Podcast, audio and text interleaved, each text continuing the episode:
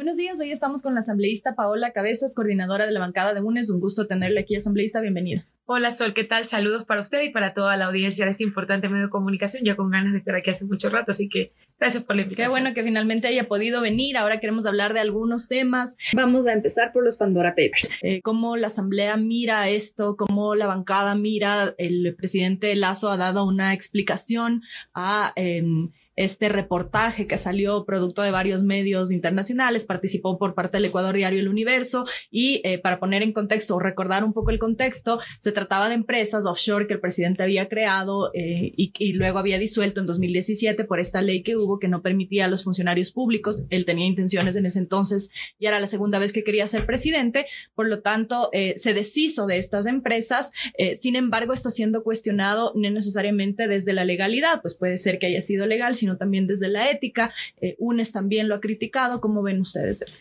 Bueno, sí, ahí hay dos elementos claros. Eh, usted lo ha dicho, quizás el tema de la legalidad eh, y, y, el tema moral también. Yo creo que esto revienta en un momento en donde el presidente de la República presentó un proyecto de ley, ley de oportunidades, en donde entre varias cosas hacía un incremento impositivo muy importante a la clase media popular. O sea, nos estaba invitando a todos a ponernos el país al hombro, a aportar con nuestros impuestos. Sin embargo, esto también lo pone el presidente en una situación muy difícil, porque ¿cómo le pides a los ecuatorianos que inviertan o cómo un empresario serio va a venir a invertir en el país si el presidente de la República decide tener sus recursos en paraísos fiscales? Ahora bien, desde la investigación, que es necesaria, eh, yo creo que es un, un, tema que ha dado la vuelta al mundo y que el mandatario debería dar las respuestas uh -huh. correspondientes y en la Asamblea Nacional, como debe ser. Eh, aquí hay eh, varios elementos que se aprobaron dentro del, el, del calendario de comparecencias uh -huh. y el plan de investigación de la comisión. Primero, poder generar un contexto sobre eh, los paraísos fiscales, porque mucha gente no sabe. Uh -huh. La clase, los, las, las personas de, que viven el día a día no saben lo que representan los paraísos fiscales y qué son para nuestras economías, para economías emergentes como las nuestras, que cuando se decide evadir y llevar la plata a estas guaridas que evidentemente no tienen ningún control y sobre todo control del Estado, porque allí voy a entrar en contexto sobre varias cosas que usted puso en el escenario. El presidente dice, bueno, yo ya me deshice de las empresas ya no están conmigo. Pero en su momento, cuando hubo una investigación, porque justamente ayer invitamos a una periodista de investigación que en el 2017 hizo una investigación muy minuciosa sobre todo el entramado offshore del presidente Lazo, las 49 empresas que tenían paraísos fiscales y los vínculos que éstas tenían con familiares y con personas allegadas a su círculo económico. Esa es una fotografía inicial, porque si el presidente en su momento dijo eso no es verdad, ese eh, reportaje o esa investigación no es real. Luego el presidente dice, tuve, pero me deshice de ellas. Entonces, creemos que ahí hay un elemento que nos puede dar a nosotros un nivel de maniobra para la investigación. ¿Por qué? Porque si el presidente se deshizo de las empresas, aquí hay tres hipótesis claras que deben ser resueltas dentro de la comisión. ¿Las vendió? ¿Y a quién? Eh, ¿Las entregó en herencia? ¿A quiénes y cómo? eh, las donó. En todos estos escenarios, el presidente de la República debió haber pagado impuestos y debe tener un registro en el servicio de rentas internas. En una de las cosas que coincidimos ayer con todos los expertos que comparecieron, dicen claramente, aquí quien debe responder al país sobre estas empresas o su nula, eh, si es que han evadido o no, si es que han pagado o no impuestos, eh, dependiendo del comportamiento económico de ellas, ese servicio de rentas internas. Entonces, yo creo que aquí está clara eh, un poco, está claro un poco el escenario de la investigación. Eh, nosotros consideramos, y lo digo más que como bancada, lo digo como integrante de la Comisión de Garantías Constitucionales, Derechos Humanos, Derechos Colectivos y la Interculturalidad, a quien nos han delegado esta investigación, es dar la posibilidad de una investigación prolija, seria, sin necesidad de adelantar criterios. Yo estoy haciendo una lectura un poco de cómo ha ido avanzando los, los tiempos y las investigaciones dentro de la comisión, pero sí, es evidente que si vamos un poco eh, uniendo piezas, uh -huh. eh, sin adelantar criterios, uh -huh. pero creo que es muy importante, y lo dijo ayer uno de los, de los, de los expertos, que podría allí configurarse eh, varios delitos por ejemplo, la, la ilusión, la evasión, el mismo enriquecimiento ilícito, se habla también de peculado bancario, porque si bien existe el peculado público, también existe el peculado bancario. Hay muchos elementos que, pero sin embargo nosotros como comisión nos han la, la, la, resolución que, que, hizo el Pleno es que tenemos que investigar si el presidente cumplió o no con la ley del pacto ético del 2017. Allí estamos enfocando nuestra investigación y aspiramos que el presidente de la República, quienes han, a quienes hemos pedido que comparezcan a la comisión, lo hagan, porque creo que más allá que como usted lo ha dicho claramente, de ser un tema legal, yo creo que es un tema ético que también eh, pone en entredicho quizás la imagen del gobierno del presidente Lazo, eh, lo pone en una situación también en donde tiene que responder al país. Y bueno, esa investigación está caminando justamente con esos objetivos. De momento no tenemos, sin embargo, ninguna prueba para pensar que no se pagó impuestos sobre esos dineros. Es decir, eh, el argumento del presidente ha sido, eh, soy el empresario que más dinero he pagado, conocen el origen de mi fortuna, yo he sido un empresario toda la vida, es el accionista mayoritario del Banco de Guayaquil. Eh, por lo tanto, de momento no hay un elemento que nos pudiera hacer dudar de de lo que le está diciendo. El presidente dio una entrevista hace pocos días y el periodista le pregunta así puntualmente, ¿usted tiene, ¿usted tiene un fideicomiso en el Ecuador y en el exterior? Dijo, sí, tengo un fideicomiso en el Ecuador y en el exterior. Lo que tenemos que saber si el fideicomiso del exterior paga impuestos y si el fideicomiso del Ecuador está ligado con las empresas que han sido identificadas en la filtración. Pero el fideicomiso del exterior no necesariamente tiene que pagar impuestos. Claro, por supuesto. Si los una recursos vez que salieron... Se saca, pero una vez que se saca, puedo, lo que pudo haber pasado es que se sacó el dinero, se pagó impuestos ahí y pues el fideicomiso ya quedó afuera. Es que eso es lo que tenemos que identificar. Pero eso es lo que digo. De momento no hay ningún elemento que nos haga pensar que no, no se pagaron no, impuestos. Por supuesto. Para eso está la investigación. Justamente por eso es, eh, es importante no adelantar criterios. Y le estoy hablando de todos estos elementos porque si el presidente tiene el fideicomiso en el exterior y eh, pagó sus impuestos, ese dinero salió de manera lícita, pues bueno, está perfecto.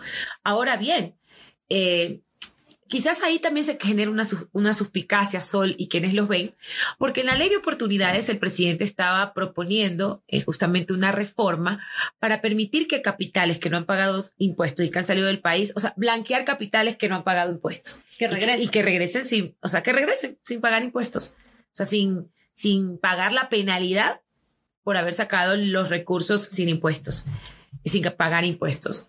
Entonces, eso también genera una suspicacia ahí un poco, no hay que adelantar insisto, criterios, pero también había una triangulación un poco extraña dentro de la misma propuesta de ley del presidente Lazo para permitir, eh, bueno, en realidad la ley que no va que no que la eliminación no fue aceptada por el cálculo. exacto la eliminación del impuesto a la herencia y esta reforma que estaba planteando le iba a beneficiar directamente al presidente. Eso indudablemente, o sea, al presidente o personas que tuvieran esa figura de haber sacado eh, o tener eh, recursos fuera. Es más, la norma iba más allá.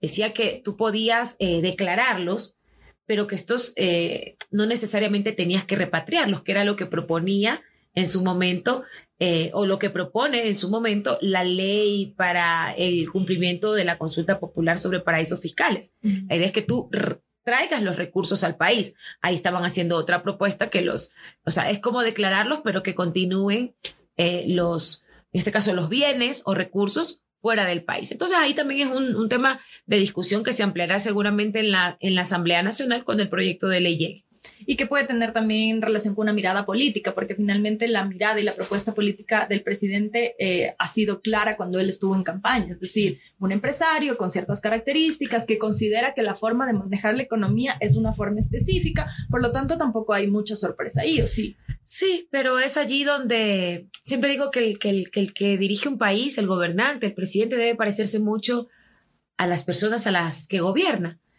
Y evidentemente cuando el presidente nos dice, es que la gente que tiene, la gente puede tener su plata donde quiera. eh, sí, presidente, yo estoy de acuerdo con eso.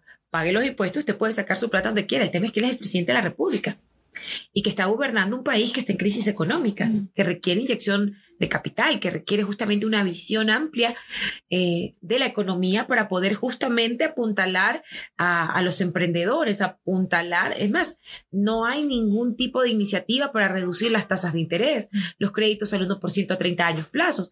Entonces, obviamente que ahí sí te genera contradicción. Y ahí está entre lo ético y lo moral. Sí, el presidente de la República tiene, es, es completamente, es más, estoy de acuerdo con lo que él plantea. La gente puede tener su plata donde quiera. El tema es que él es el primer mandatario, él es el presidente de la República y él sería el que debería, de una u otra manera, eh, dar el ejemplo. Hablemos un poco también de la Asamblea. Em, ¿Cómo están ahorita las fuerzas legislativas? Hubo este quiebre de este acuerdo famoso que se ha hablado ya bastante eh, entre Rafael Correa, Guillermo Lazo y Jaime Nebot, que en su momento, pues, eh, Guillermo Lazo dio paso atrás a última hora. Eh, eso desembocó en un acuerdo, como dijo Salvador Quispe en su momento, era provisional para destrabar la elección de autoridades en la Asamblea y que ahora se está viendo cuán coyuntural era porque el gobierno dice también que no puede, no logra que pasen sus proyectos, eh, que la asamblea le pone trabas. Eh, ¿Cómo van esos acuerdos? ¿Cómo van las relaciones entre UNES y el oficialismo, entre UNES y las otras fuerzas políticas? Bueno, la asamblea se ha empezado a decantar eh, de una u otra manera poniendo como prioridad la gente. Mm.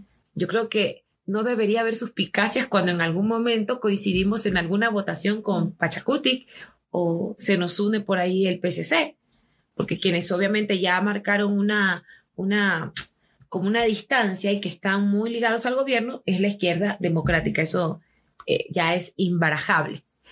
Pero eh, es evidente que lo que ha venido pasando en, las últimos, en los últimos, el último mes, digamos así, eh, pone en evidencia también que tenemos más coincidencias que discrepancias con eh, varios de los bloques legislativos. Y esto no se trata de un acuerdo, un nuevo pacto per se, como dicen. Ya escuchamos a la ministra de Gobierno hablando de una nueva mayoría y todo eso. No, al contrario, creo que es saludable que en democracia se pueda evidenciar que hay una asamblea diversa, que hay una asamblea que también eh, tiene otra visión y es la asamblea que ganó. Yo creo que eso es lo más importante en este momento, que el presidente de la República, para generarse un, digamos, un clima de gobernabilidad, eh, pueda entender la dinámica de la Asamblea Nacional, no imponer. ¿No lo entiende? Definitivamente no. Si usted ve las declaraciones de la ministra de Gobierno en los últimos días, definitivamente no lo entiende. Y no lo entienden. la ministra de Gobierno fue diputada, ha sido una política con recorrido, sería sorprendente que no lo entienda, ¿no? Creo, eh, yo no quisiera prejuzgar, pero eh, hay hasta cierto nivel de, de prepotencia, de petulancia. No han hablado con ninguno de nosotros. Eh, la ministra hace lecturas sobre la Asamblea cuando ni siquiera se ha sentado a hablar con, con quienes somos parte de, de las fuerzas legislativas. Ella no se ha reunido. Cuando presentaron el proyecto de oportunidades, eh, hablaron de reunirse con las fuerzas políticas. Primero presentaron el proyecto y después dijeron, vamos a reunirnos. Es más, yo me enteré por un diario de circulación nacional que la señora se iba a reunir conmigo cuando nunca tuve una carta oficial como tiene que ser. Porque somos una fuerza política primero la primera de la, de la asamblea, somos la primera minoría, somos 42 47 somos.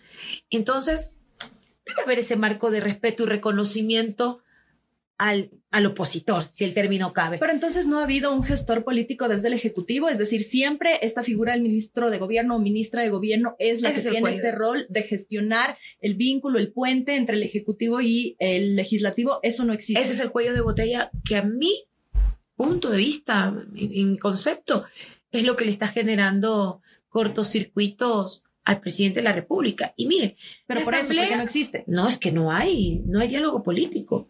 Y, y ojo, son entre el Ejecutivo y la Asamblea. Y la Asamblea, tomando en cuenta que, la, como usted lo ha dicho, quien debería tener esa gestión política para con nosotros sería la ministra de Gobierno. Pero hay un elemento adicional. Eh, la Asamblea Nacional no es el, el único eje de convergencia política o social. Mire lo que está pasando actualmente. Ya hay sectores que han vuelto a las calles por inconformidades con el gobierno. Entonces, no pueden ¿Y las hablar técnicas, Paola, porque ahí un poco el argumento del gobierno ha sido que sí están dialogando con distintos sectores. Una de estos argumentos era justamente la creación de estas mesas técnicas. Y bueno, se instalaron dos de seis, es decir, ni el 50% no existe ese diálogo desde su perspectiva. Estoy hablando desde nuestra experiencia y que lo hemos dicho claramente. Nosotros no nos negamos al diálogo, no nos negamos a poder contribuir también con nuestros aportes para mejorar la calidad de vida de los ecuatorianos. Somos ecuatorianos. También nos duele el país. Entonces sería hasta contradictorio que nosotros estemos conspirando, como dice el gobierno, para, para hacerle daño al país. No, Allá al iba contrario. también, porque en esta entrevista que usted mencionó eh, con Carlos Vera, él decía que hay un triunvirato, que lo quieren eh, derrocar, mencionó a Leonidas Diza, Rafael Correa y Jaime Nebot. Eh, ¿Qué tan real o qué tan No. fantasioso es eso? Sol, están alucinando. Y a veces creo que no son ni siquiera alucinaciones. Aquí están buscando generarse un auto boicot para echarle la culpa a alguien. ¿Quién? Guillermo Lazo Pero- está buscando pero ¿cómo? autoboicotearse. A ver, yo voy a hacerle una línea de tiempo sobre varios hechos que han pasado y que dejan desmantelado esta supuesta conspiración o al inicio era bloqueo. Porque primero acuérdense que los enemigos éramos la asamblea. Como ya se le cayó, porque dijo primero que la asamblea le bloquea los proyectos. Que hay dos nomás ahorita el ejecutivo, Dos proyectos ¿no? de ley. Uno está siendo tratado por el coordinador de la bancada oficialista en la, en el, en la Comisión de Relaciones Internacionales, el señor Flores. Allí está siendo tratado. El otro proyecto de ley, eh, las reformas a la ley de educación superior, no, en relaciones internacionales está ahí. está el que no debería estar ahí, pero bueno, ellos decidieron mandarlo ahí para tener mayor confianza en el proyecto. Ya, listo, ahí está. Y el de educación que también está siendo tratado. La reforma presupuestaria llegó primero con errores y adicionalmente cuando la asamblea le hace las observaciones, la devuelven a destiempo. Mm. O sea, no lo estoy diciendo yo. Está claramente identificado que no hay, o sea, no hay gobierno. No hay quien tenga control de estas cosas que son prioritarias para el cumplimiento de la ley. Y ahora el proyecto de Problemas de oportunidades. forma, Paula, perdón, ahí. No, En- forma en- y fondo. Sol, forma y fondo. Porque si tú cometes un error para después decir, la culpa es de la asamblea, me boicotean, son unos indolentes e incapaces. Así nos dijo. Indolentes e incapaces. Para semana siguiente, decir que va a volver a ingresar el proyecto, que sí, que en realidad el proyecto tenía fallas, que son humanos que se pueden equivocar y que lo van a volver a enviar por materias. Mm. Lo que le dijimos desde el inicio. Nos hubiéramos podido evitar dos semanas de ataques y linchamiento innecesario a la Asamblea si ellos cumplían la ley. Como ya evidentemente la cosa cambió, ahora empezaron otra vez con la muerte cruzada para ver si asustan a los asambleístas. Por ahí habrán algunos que se comen el cuento, nosotros no. Si quieren ir a muerte cruzada, vamos, no hay ningún Es inconveniente. decir, disolver la asamblea y convocar elecciones nuevas. Vamos a la muerte cruzada. Si eso, si en el menos ese es el escenario que el presidente se está dibujando en esta, en esta autoconspiración que se están haciendo, que lo hagan. Pero ahora bien, ya como obviamente no le resultó la estrategia de la Asamblea, se va ahora con este triunvirato de la conspiración, dice. Entonces, hay que ser serios. Es más, eh, hizo acusaciones muy graves, Sol. Hablar de mafias, de dinero enterrado en caletas, por Dios, un presidente de la República, un estadista, no puede hacer ese tipo de pronunciamientos a la ligera, muy sueltos. Y la asamblea ha pensado en pedir, por ejemplo, pruebas, porque como usted bien dice, son eh, declaraciones muy graves que si él conoce deberían estar denunciadas Bueno, en la fiscalía. Los ¿no? aludidos tienen en este momento toda la potestad y facultad para poner una denuncia penal ante la fiscalía sobre estos temas. Mm. Porque obviamente no se puede actuar de manera tan irresponsable. Y si usted me pregunta, ¿estos son consecuencias de este auto boicot o autoconspiración que se está haciendo el ¿Pero gobierno? ¿Por qué querría hacer eso? Porque necesitan, con- ver, necesitan identificar un enemigo público. Necesitan identificar a alguien para decirle, ellos son los culpables de lo que está pasando.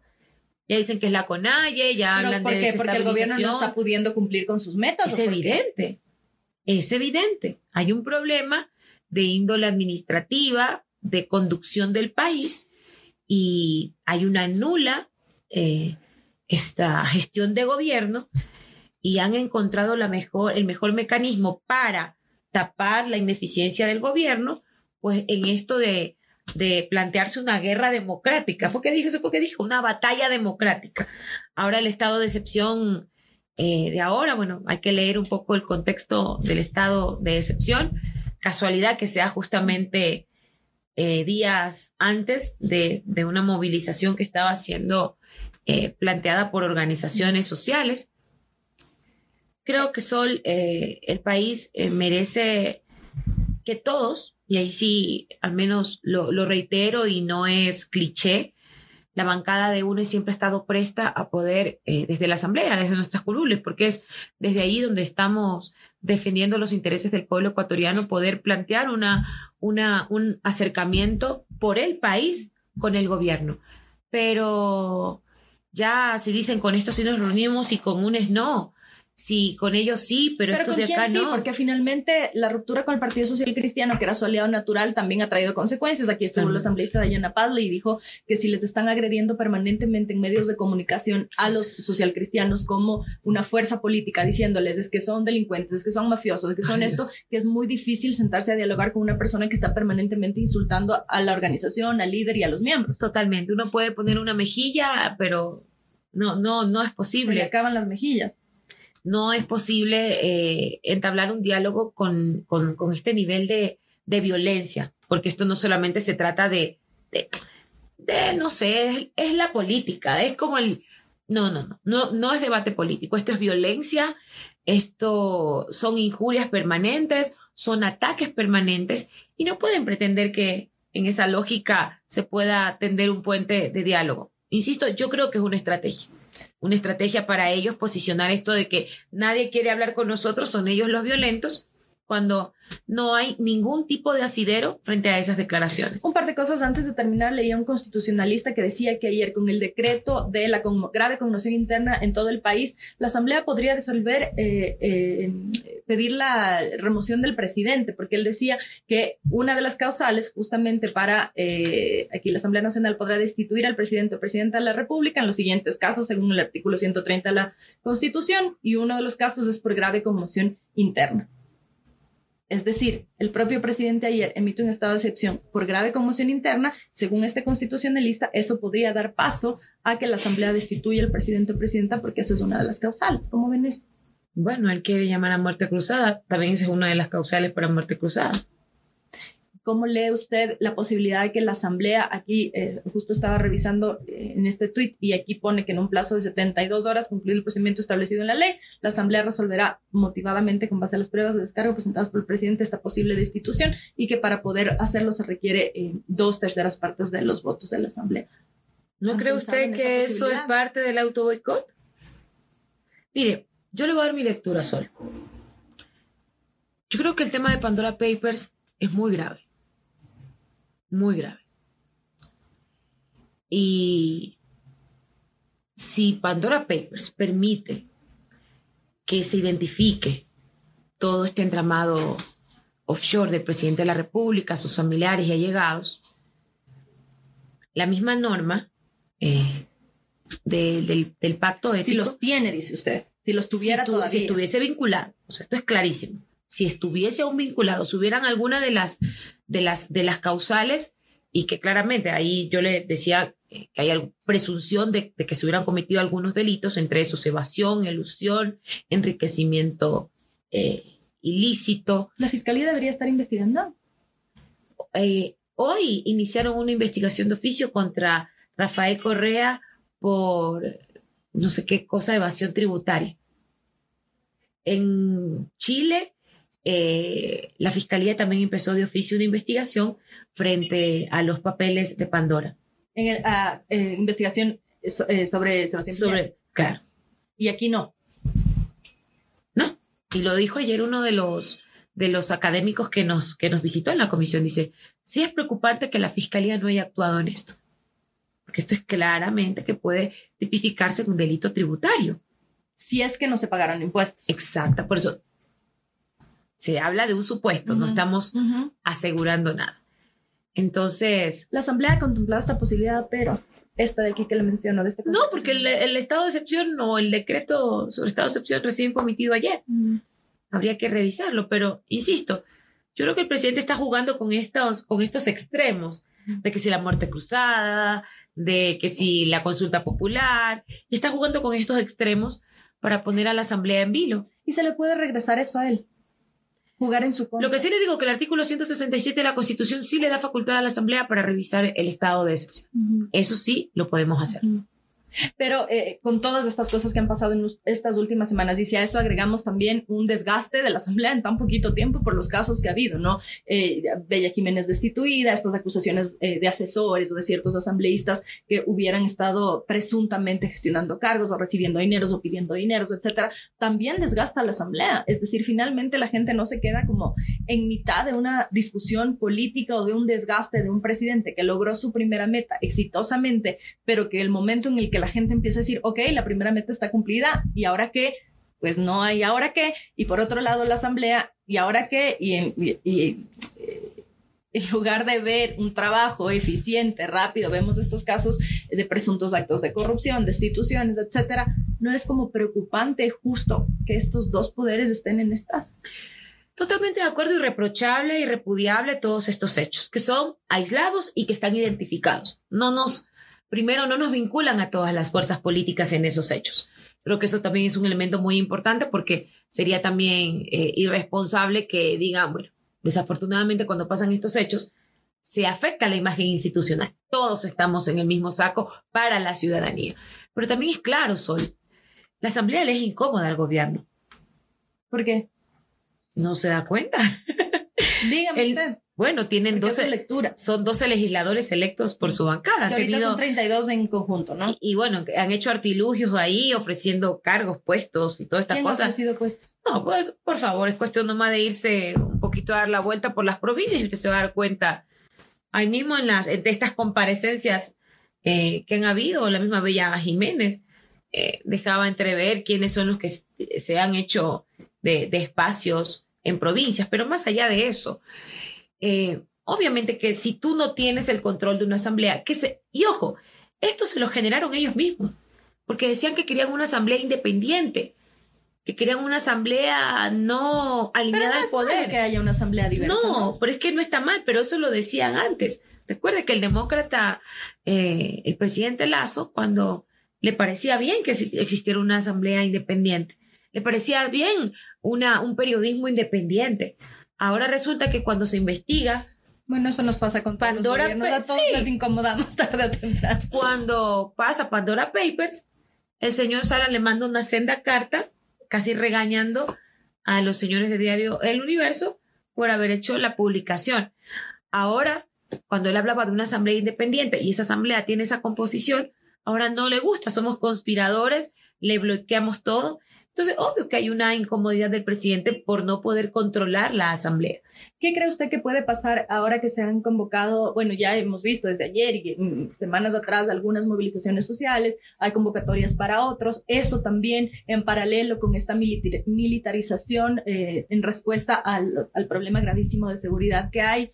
Eh, ¿Cómo ve usted el escenario? ¿Cómo ve UNES el escenario hasta diciembre? Bueno, esperamos que esta medida no sea para criminalizar la protesta social. ¿Ven ese riesgo? No, no quisiera adelantar criterio, pero ¿cómo, cómo puedes tú mirar cuando hay una convocatoria de, un, de un sector de la población y enseguida se plantea este estado de excepción, militarizar el país? Pero también eh, puede responder a la crisis carcelaria. Totalmente, pero mire, eso se requiere un plan y una estrategia específica eh, que creo que si el presidente de la República y su gobierno tuvieran interés en realidad de retomar la estabilidad y tranquilidad en las cárceles, es cuestión sencillo. Eh, vuelva a implementar o vuelva a darle estas competencias al Ministerio de Justicia, que no existe, pero creo que sería importante, para que el Ministerio de Justicia retome la política pública en las cárceles, que se pueda dotar de mayor recursos para poder tener la seguridad correspondiente. No es posible que ahí no, no funcionen los filtros, los inhibidores, eso es tierra de nadie. Entonces, esto sí tiene que ver con decisión política y económica también, que el gobierno destine los recursos necesarios para ello. No se hace.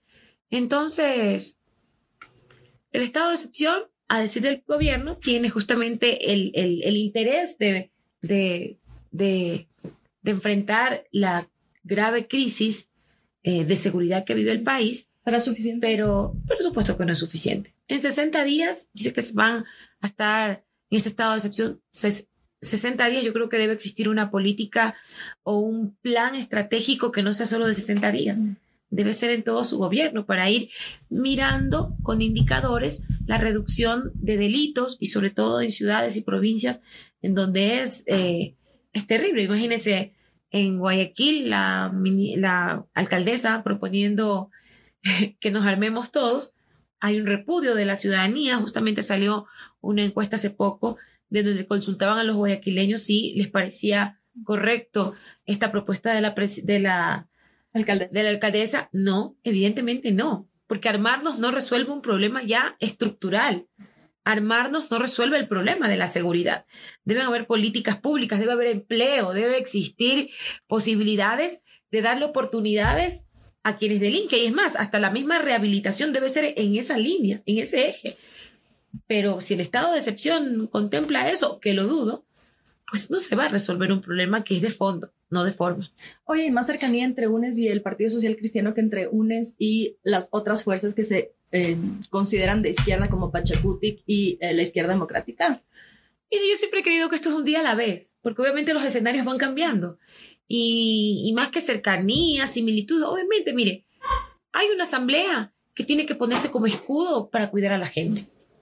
Pero la mirada de cuidar puede ser distinta de una organización política a la otra. Bueno, al menos nosotros tenemos claro que eh, debemos ser protectores y debemos estar eh, dispuestos para eh, proteger al pueblo ecuatoriano. Por eso somos la primera función del Estado, por eso hay que garantizar leyes que, que promuevan más bien el empleo, los derechos, como la salud y la educación, en eso hemos sido completamente... Pero hay más esa cercanía o no? Pienso sobre todo por el pacto inicial, porque el pacto, pacto inicial implicaba estas tres fuerzas políticas, finalmente una eh, da marcha atrás de cara a las otras dos. Las otras dos, en teoría, debieron haber quedado todavía con ciertos Es que hay cosas que, en las que quizás coincidamos, en otras no. Por ejemplo, por ahí el Partido Social Cristiano tiene una visión radical sobre el tema de los impuestos. Yo no creo que los impuestos sean malos.